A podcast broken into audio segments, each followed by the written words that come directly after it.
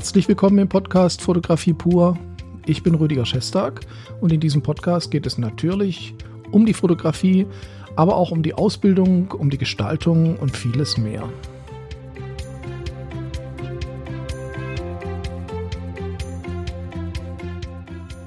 Das heutige Thema ist äh, die Food-Fotografie und äh, aus einem aktuellen Anlass und ich denke, da gibt es sehr viel drüber zu sagen. Es ist ein super spannendes Thema.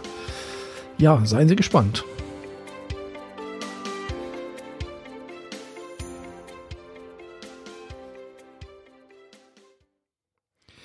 Ich weiß nicht, inwieweit Sie in der Food-Fotografie äh, drinstecken oder inwieweit Sie Food-Fotografie machen. Ähm, es ist ein sehr spannendes Thema, das sich auch sehr stark entwickelt. Und da gibt es viele Herausforderungen. Ich habe jetzt die letzte Woche drei ganztägige Fotosessions in der Food-Fotografie gemacht.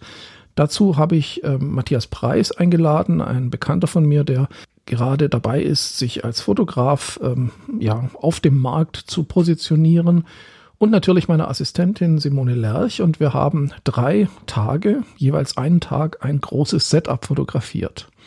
Das Ganze für natürlich für uns, für unser Portfolio, aber eben auch für die X-Lab Akademie, weil in der Ausbildung Fotografie, da braucht es auch die Food-Fotografie und deswegen schulen wir auch dieses Thema und das ist ein sehr spannendes Thema, aber auch ein sehr herausforderndes Thema. Ich bin ähm, während meiner Ausbildung äh, in Hamburg äh, zum ersten Mal mit der Foodfotografie in Berührung gekommen und fand es ehrlich gesagt damals sehr anstrengend. Ich war damals äh, voll auf dem Trip äh, Fashion und Beauty. Das ist sicherlich so ein bisschen ein Phänomen von Anfängern, das war ich ja damals eben auch äh, in der Ausbildung, dass man zuerst immer denkt, ich muss äh, Fashion, ich muss Beauty machen. Das mache ich ja heute auch noch. Also einfach, ja, weil, weil das auch mein Thema ist. Aber die wirklich interessanten Themen und auch die wirtschaftlich interessanten Themen, das sind natürlich andere. Das ist dann zum Teil eben die Stillleben, Produktfotografie, Interieur, Reportage, aber auch die Foodfotografie. Die Foodfotografie kann man aber vielleicht nicht so ohne weiteres mal schnell nebenher machen. Das liegt auch daran, Sie haben es sicher schon mal probiert. Man sieht ja immer wieder irgendwelche Influencer, die dann oder andere Leute, die im Restaurant sitzen und bevor sie essen, erstmal mit dem Handy ihr Essen fotografieren und es auf Instagram posten. Das ist äh, natürlich Food-Fotografie, aber ich glaube, darum geht es jetzt hier erstmal nicht, obwohl wir müssen über die Instagrammer sprechen. Zunächst einmal, wo sind denn die Herausforderungen in der Food-Fotografie für einen Fotografen? Und ähm, ich habe vor diesem Shooting, also als wir die Tutorials für die Akademie gemacht haben letzte Woche, habe ich sehr viel recherchiert. Wo ist denn der aktuelle Stand der Food-Fotografie? Und äh, ich gehe dann immer zuerst auf die Seiten der großen Fotografenagenturen. Das sind ja die Agenturen, die Fotografen vermitteln an Konzerne, an große Firmen. Also da geht es immer um viel Geld und da sind eben auch Fotografen, die gut im Geschäft sind. Und das interessiert mich natürlich und habe mir da mal Food-Fotografie angeschaut. Und ich muss ganz ehrlich sagen, zu 80 Prozent war ich relativ enttäuscht, weil die Aufnahmen waren immer noch, ja, wie ich sie aus den 90ern kannte, relativ langweilige Food-Fotografien. Vielleicht ist es natürlich auch das, was man in der Industrie braucht, aber so richtig, ja, so reingehauen äh, haben die irgendwie nicht. Und es gab natürlich ein paar sehr gute und die, die richtig äh, coole Sachen gemacht haben, das waren dann eher so abstrakte oder bunte oder ja aus dem Zusammenhang gerissene, also wirklich so sehr stylische Fotos, die dann so ein bisschen modern, farbig umgesetzt wurden. Also schwer zu erklären. Also es gibt ein paar professionelle Fotografen, die auch sehr moderne und sehr coole Ansätze haben, aber in der, im Großen und Ganzen ist da immer noch ja, das alte Thema, die alte, der alte Stil der Food-Fotografie relativ langweilig ausgeleuchtet oder Fenster von links äh, relativ natürlich ausgeleuchtet, was ja auch durchaus sinnvoll ist. Aber da sind selten so Ansätze drin, wo man sagt, da hat jemand so richtig Lust gehabt, das Essen intensiv äh, wiederzugeben, dass es auch wirklich die Stimmung überträgt, die man eben auch hat, wenn man am Tisch sitzt und etwas Leckeres isst. Und das, denke ich, braucht man, wenn man Foodfotografie macht. Man muss den Leuten eben diesen Genuss vermitteln können. Und dann habe ich weiter recherchiert und ich muss ganz ehrlich sagen, die besten Food-Fotos habe ich auf Instagram gefunden. Das heißt jetzt nicht, dass alle Food-Fotos auf Instagram besser sind, aber es gibt eben ein paar wenige Influencer oder Instagrammer, die sich mit Food beschäftigen und die dann so richtig Hammer Sachen machen. Und ich glaube, die meisten davon sind auch nicht wirklich Fotografen, sondern das sind einfach Leute, die sich damit beschäftigen. Und warum das nicht unbedingt Fotografen sein müssen, da möchte ich jetzt drauf eingehen. Kommen wir also gleich mal zum Eingemachten.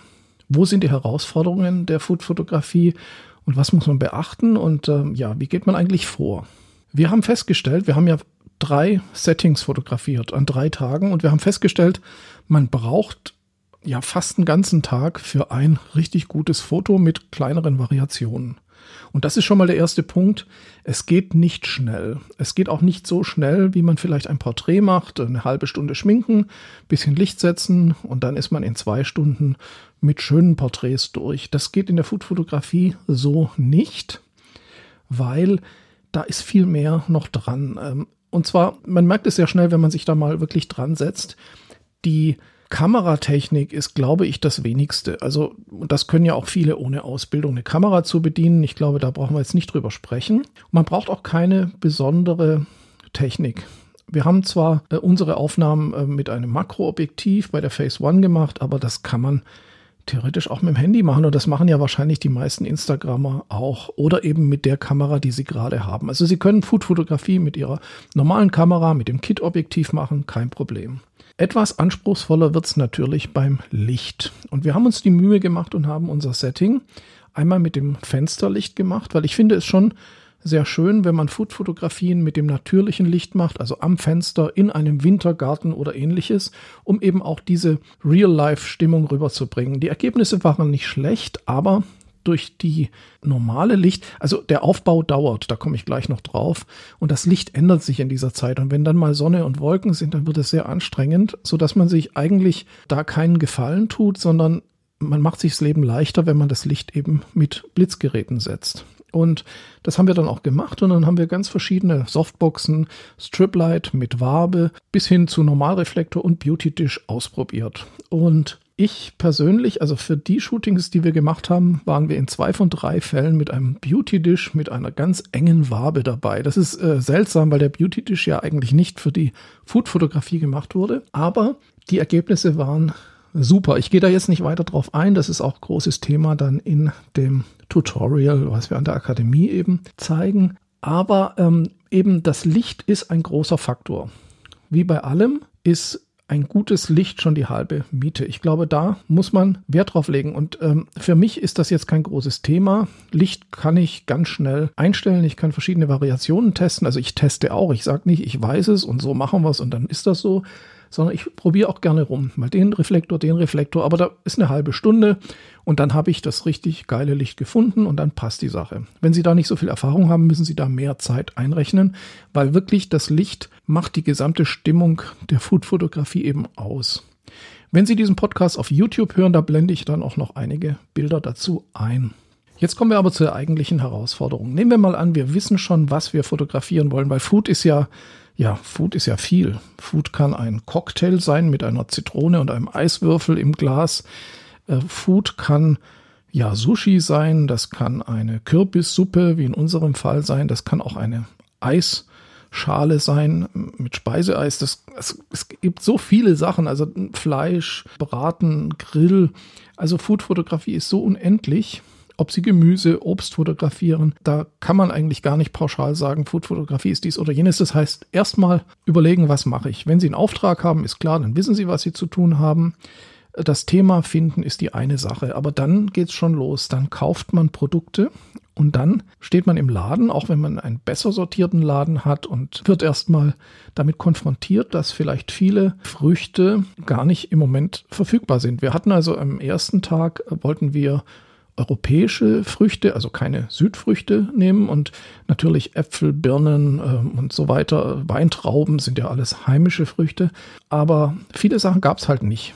Ja, also es gab keine Pflaumen, Ähm, es gab verschiedene Sachen, die wir wollten einfach nicht. Da muss man dann schauen, dass man die richtige Jahreszeit findet. Oder man muss eben wissen, wo man die Sachen kauft. Und dann kommt oft auch, egal was für Lebensmittel man holt, die Challenge, dass man auch wirklich fr frische Früchte haben möchte oder frisches, frische Lebensmittel, die auch gut aussehen. Viele Food-Fotografen gehen auf die Märkte, die morgens um fünf für die Restaurants und für die Läden frisches Obst äh, aus der Region, aber auch von weiter her anbieten und da bekommt man wesentlich besseres Material. Wir waren in einigen Läden und haben dann doch ein bisschen was gefunden und haben einfach mal losgelegt. Und dieses Loslegen, das kann nervenzehrend sein. Ganz einfach, weil haben Sie schon mal einen ganz einfachen Fruchtkorb zusammengestellt, dass er fotogen aussieht? Oder eben die Zutaten für eine Kürbissuppe, was wir eben auch gemacht haben. Klar, prinzipiell weiß man das, man schaut sich auch ein paar Bilder an, aber dann stehen sie da, machen ein Foto nach dem anderen, sagen, ja, die äh, Knoblauchzehe muss ein bisschen nach links, da die Paprika liegt ganz blöd, können wir da noch ein bisschen Schmand drauf tun? Oh, das war viel zu viel, jetzt müssen wir gucken, wie wir das wieder wegkriegen. Und da sind sie wirklich, das ist die Hauptchallenge. Das heißt, das Food Styling ist sehr anstrengend, vor allen Dingen dann, wenn man das nicht professionell macht oder nicht geübt hat. Und das ist eben auch der Punkt, wo ich sage, wenn immer Sie die Möglichkeit haben, suchen Sie sich einen Food Stylisten. Food Stylisten wissen ganz genau, welches Besteck passt, welche Schüssel, welche Schale, welcher Teller passt.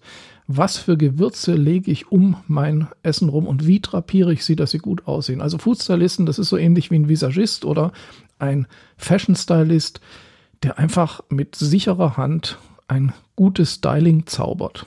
Jetzt ist es aber oft so, vor allen Dingen, wenn ich für mein eigenes Portfolio arbeite, kann ich mich nicht jedes Mal einen Stylisten leisten. Hier hat mein Team an diesem Tag natürlich auch sehr gute Zusammenarbeit geleistet und wir haben gemeinsam dann ein Styling hinbekommen, aber der Zeitaufwand war natürlich extrem groß. Da hilft es natürlich, sich viel anzuschauen und viel Beispiele zu suchen, wie immer. Aber Sie werden sehen, das ist die Hauptchallenge. Also ein, ein gutes Foto zu gestalten im Styling, das ist in der Food-Fotografie tatsächlich wichtig. Es gibt dann noch so ein paar andere äh, Side-Challenges, nämlich äh, ja, wie erzeugt man Rauch? Wie äh, geht man mit Eis um? Ähm, ja, gibt es Kunst-Eiswürfel? Natürlich gibt es die. Und ähm, inwieweit möchte ich meine, mein Essen irgendwie präparieren, äh, so dass es nachher nicht mehr genießbar ist, aber gut aussieht? Wie lässt man Früchte frisch aussehen oder Fleisch und so weiter? Das sind dann noch technische Sachen, die man sich aber reinziehen kann und die man natürlich ausprobieren muss. Man kann das nicht von 0 auf 100. Sie sehen also, ganz viele Sachen hängen an der Food-Fotografie. Und äh, warum erzähle ich Ihnen das eigentlich? Ich erzähle Ihnen das, weil man aus diesem Thema sehr viel mitnehmen kann. Vielleicht oder ich denke, die Lichtsetzung und das Styling sind immer wichtig in Fotografien. Aber nirgends wird es so deutlich wie in der Stillleben- und Foodfotografie. Stillleben natürlich auch, wenn ich Uhren oder Schmuck fotografiere, aber die Foodfotografie hat auch etwas, etwas biologisches, menschliches. Es ist also keine technischen Gegenstände wie zum Beispiel Uhren oder Schmuck, sondern es sind ja lebendige Lebensmittel, also Früchte, äh, Gemüse und so weiter. Und äh, da haben wir meiner Meinung nach ähnliche emotionale Beziehungen wie zu Fotos mit Menschen, weil Essen uns ja auch direkt betrifft. Wir haben also eine emotionale Bindung zum Essen und damit eben auch zu Lebensmitteln. Und deswegen sehen wir auch die Ergebnisse relativ kritisch. Und subjektiv, würde ich mal sagen. Und äh, da ist eine enorme Herausforderung an den Fotografen. Machen Sie Foodfotografie, wenn Sie die Möglichkeit haben. Sie lernen wahnsinnig viel über Fotografie, über Licht, über Styling, über Bildwirkung. Und ähm, kann ich nur empfehlen, auch wenn Sie sagen, ich bin People-Fotograf. Sie lernen so viel, was Sie eben auch auf Ihre People-Fotografie umsetzen können. Nicht direkt, aber indirekt eben über das erweiterte Wissen, wann wirkt etwas wie und auch das Erfolgserlebnis, dass die intensive Arbeit am Setting eben zu einem viel, viel spannenderen Ergebnis führt als Standardbeleuchtung, Standardstyling und so weiter, das man ja auch sehr oft sieht bei People-Fotografie und das eigentlich auch langweilig ist. Die Challenge ist groß und ja, machen Sie es einfach. Ich finde es super spannend, wenn Sie selber in der Food-Fotografie sind können Sie auch gerne einen Kommentar hinterlassen, würde mich freuen. Ähm, bis dann aus dem X-Lab, aus dem Podcast Fotografie pur und der X-Lab Akademie, die gerade auf dem Food-Fotografie-Trip ist, wünsche ich Ihnen eine schöne Woche. Alles Gute, bis zum nächsten Mal. Rüdiger Schestag.